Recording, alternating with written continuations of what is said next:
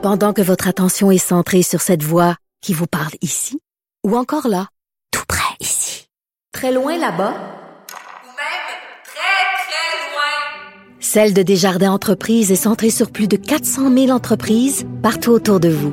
Depuis plus de 120 ans, nos équipes dédiées accompagnent les entrepreneurs d'ici à chaque étape pour qu'ils puissent rester centrés sur ce qui compte, la croissance de leur entreprise.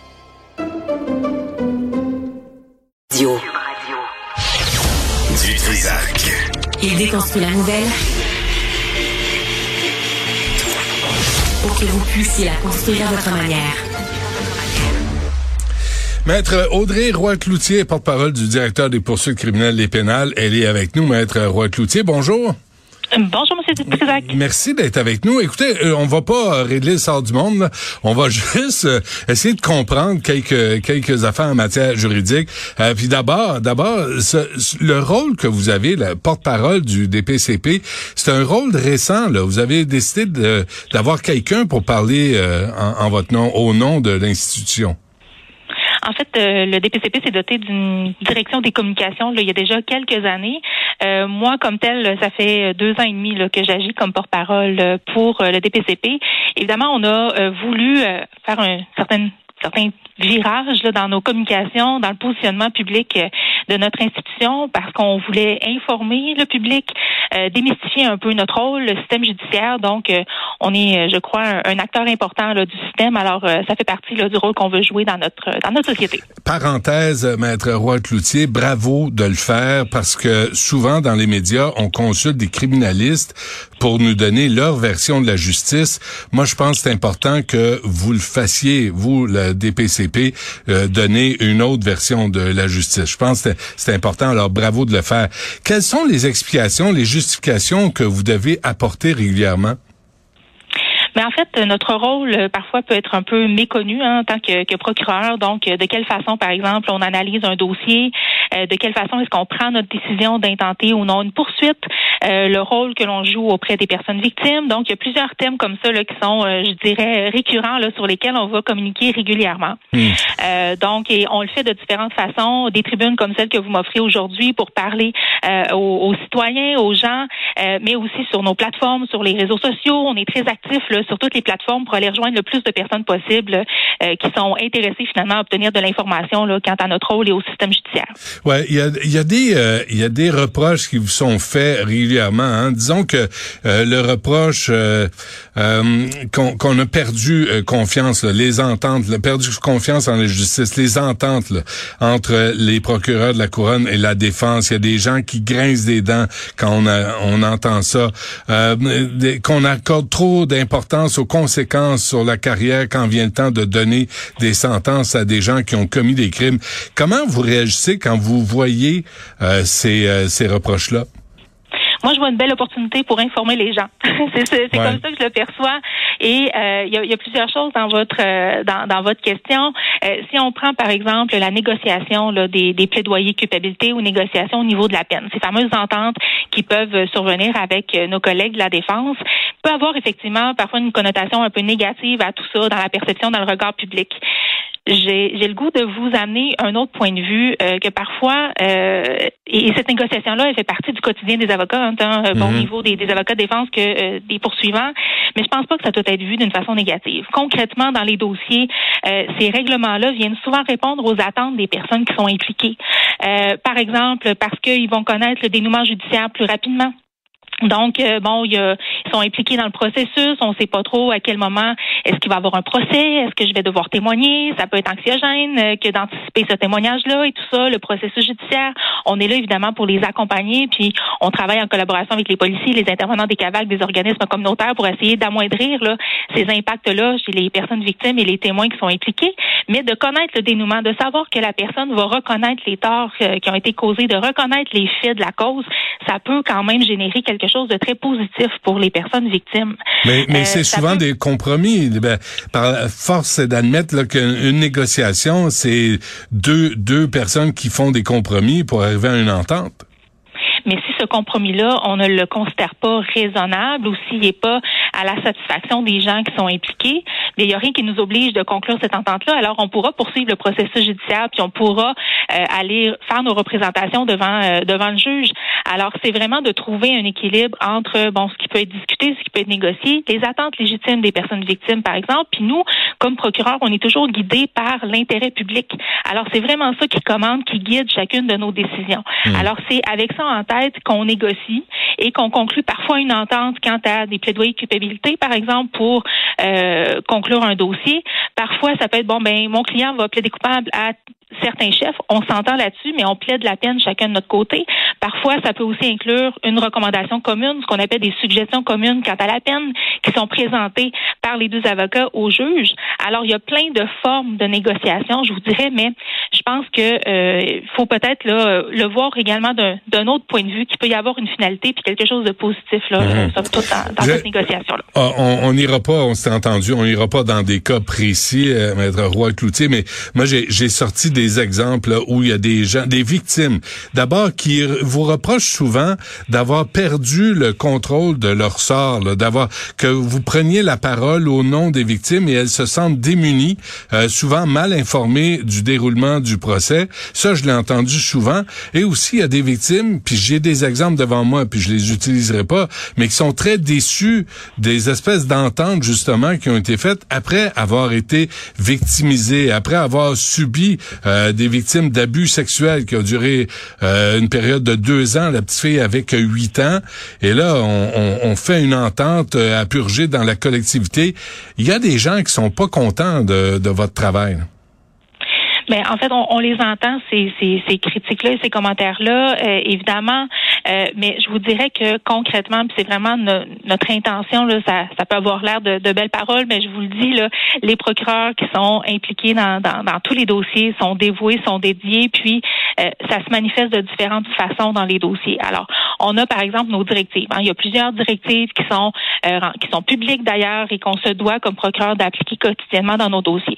Dans ces directives-là, il y a beaucoup de choses qui, euh, qui viennent placer au cœur de ces procédures-là les personnes victimes. Par exemple, quand il y a un dossier qui nous est soumis pour euh, violence sexuelle, alors avant même qu'on prenne notre décision, est-ce qu'on va intenter ou non de poursuite, il va y avoir une rencontre qu'on appelle pré-autorisation avec la personne victime. Donc c'est le premier contact rapidement avec euh, avec la personne pour établir un premier lien de confiance. C'est comme ça qu'on le crée euh, dès le départ, avant même de prendre une décision. Alors pour connaître, pour répondre aux questions aussi, hein, ça peut être là bien bien impressionnant, puis ça peut être un peu à la limite épeurant de s'impliquer dans le processus. Alors, on est là pour répondre à ces questions légitimes-là et euh, de, de, voir quelles sont les attentes de la personne. Alors, lorsqu'une poursuite est intentée, mais ce sera dans plusieurs types de dossiers, ce sera le même procureur qui va être là du début à la fin pour éviter, par exemple, que la personne victime va devoir relater euh, le crime qu'elle a vécu plusieurs personnes à différents moments. Donc, hmm. on ce souci-là.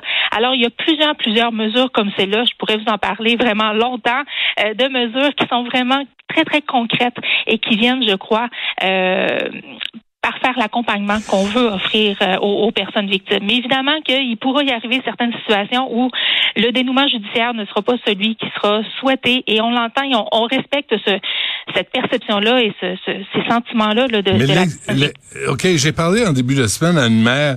Euh, là, on va se rapprocher d'un cas. Là, je vais faire attention, maître Roy-Cloutier, mais, mais j'ai parlé à une mère là, qui a perdu son fils de 15 ans, qui était en scooter. Le type qui l'a frappé était sur son cellulaire. Euh, il y a eu 15, 15 constats d'infraction pour excès de vitesse.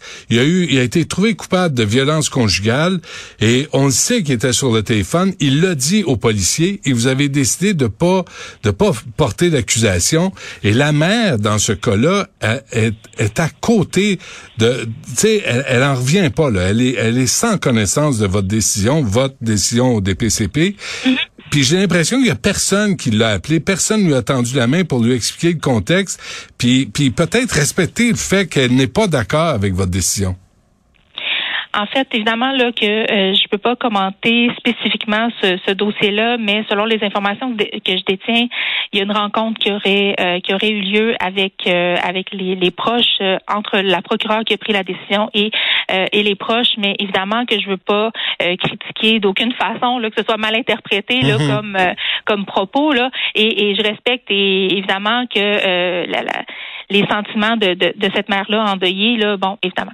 Euh, ceci étant dit, si je, je, vous parle de mon expérience comme procureur euh, terrain, j'ai autorisé, j'ai traité des dossiers pendant euh, pendant 14 ans. Donc, des rencontres comme celle-là, des décisions comme celle-là, euh, par exemple, de ne pas intenter une poursuite lorsqu'il y a un décès qui est qui est survenu. J'en ai tenu des rencontres comme ça avec les proches. Mais, mais quels sont les recours pour la mère dans ce cas-là qui n'est pas d'accord? Puis, puis je vais vous dire, moi, je suis à l'extérieur. Les gens qui ont lu l'article, tout le monde a eu la même réaction. Voyons donc, qu'est-ce que vous Mais c'est quoi le recours de la mère dans ce, dans ce cas-là?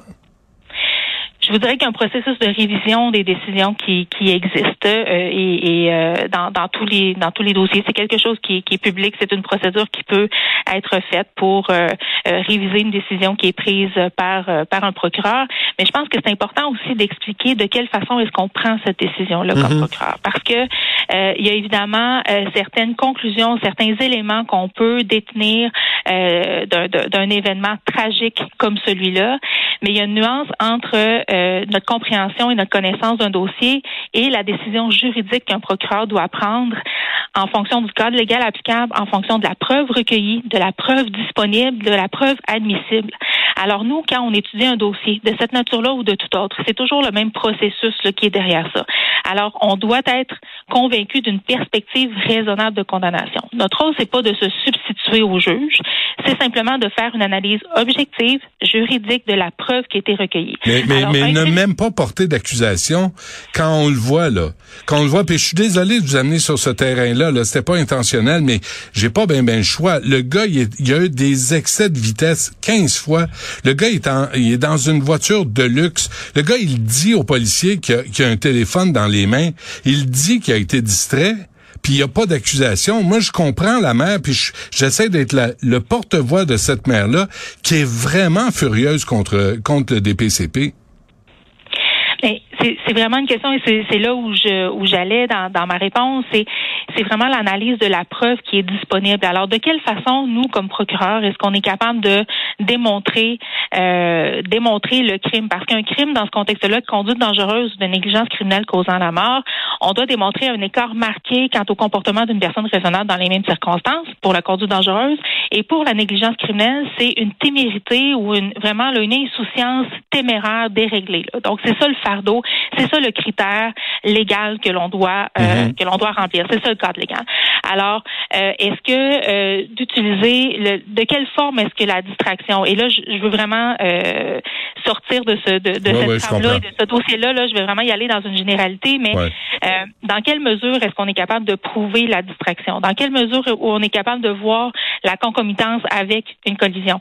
De quelle façon est-ce qu'on est capable de faire la preuve de déclaration? Donc, il y a plein, plein, plein d'enjeux, plein de questions légales comme celle-là qui doivent se poser. Juste pour comprendre, donc de dire l'accident est arrivé à tel moment et le, show, le conducteur, dans ce cas-là, était à son cellulaire exactement au même moment. Et ça, faut être capable de le prouver il faut, c'est tout est une question de preuve et notre ah, fardeau, on, on, se rappelle que on se doit devant le tribunal de démontrer hors de tout doute raisonnable les éléments, chacun des éléments essentiels de l'infraction. Alors parfois dans ces rencontres-là, si je boucle la boucle avec mon début de réponse de tout à l'heure, lors de ces rencontres-là avec avec les proches que l'on doit, à qui on doit annoncer notre décision juridique très objective de ne pas intenter une poursuite, bien évidemment qu'on comprend cette déception-là, à la limite cette colère-là, cette incompréhension-là, mais c'est notre c'est notre rôle de tenter de vulgariser ça au maximum pour leur expliquer notre notre point de vue, de leur expliquer les motifs au soutien de cette décision-là. Alors c'est c'est c'est la démarche et c'est de cette façon-là que euh, que, que l'on procède par souci justement pour ces gens-là qui euh, qui sont impliqués et qui euh, qui sont endeuillés là dans suite à un événement tragique comme celui-là. Ben merci pour les explications. Ben, je pense c'est je pense je pense c'est important que vous ayez pas l'air de, de de vous foutre complètement de la réaction des citoyens et des familles des victimes ou des victimes. Puis je suis persuadé que c'est pas le cas. Mais mais si vous êtes toujours absent du débat public, c'est sûr que ça peut arriver. Donc votre présence est vraiment la bienvenue là, dans ce débat sur le système de, de justice. Moi, quand j'ai choisi d'accrocher ma toche, je vous dirais, du terrain, puis de, de, faire le saut dans les communications et devenir porte-parole, c'est parce que j'y crois. Euh, je crois en notre âge, je suis passionnée, je suis dévouée, puis j'étais euh, j'étais intéressée à expliquer ce que j'expliquais concrètement dans, dans, dans, mes dossiers auprès des personnes victimes, des témoins, des gens que je rencontrais dans, au palais de justice, ben, d'avoir l'opportunité de le faire euh, à l'ensemble de la population finalement qui est intéressée par, par le système judiciaire. Alors, et c'est la volonté bien, bien, bien claire de, de notre institution aussi. Très bien, maître Audrey Roy-Cloutier, porte-parole du directeur des poursuites criminelles et pénales. Merci à vous. Bonne journée. Ça me fait bien plaisir. Au revoir.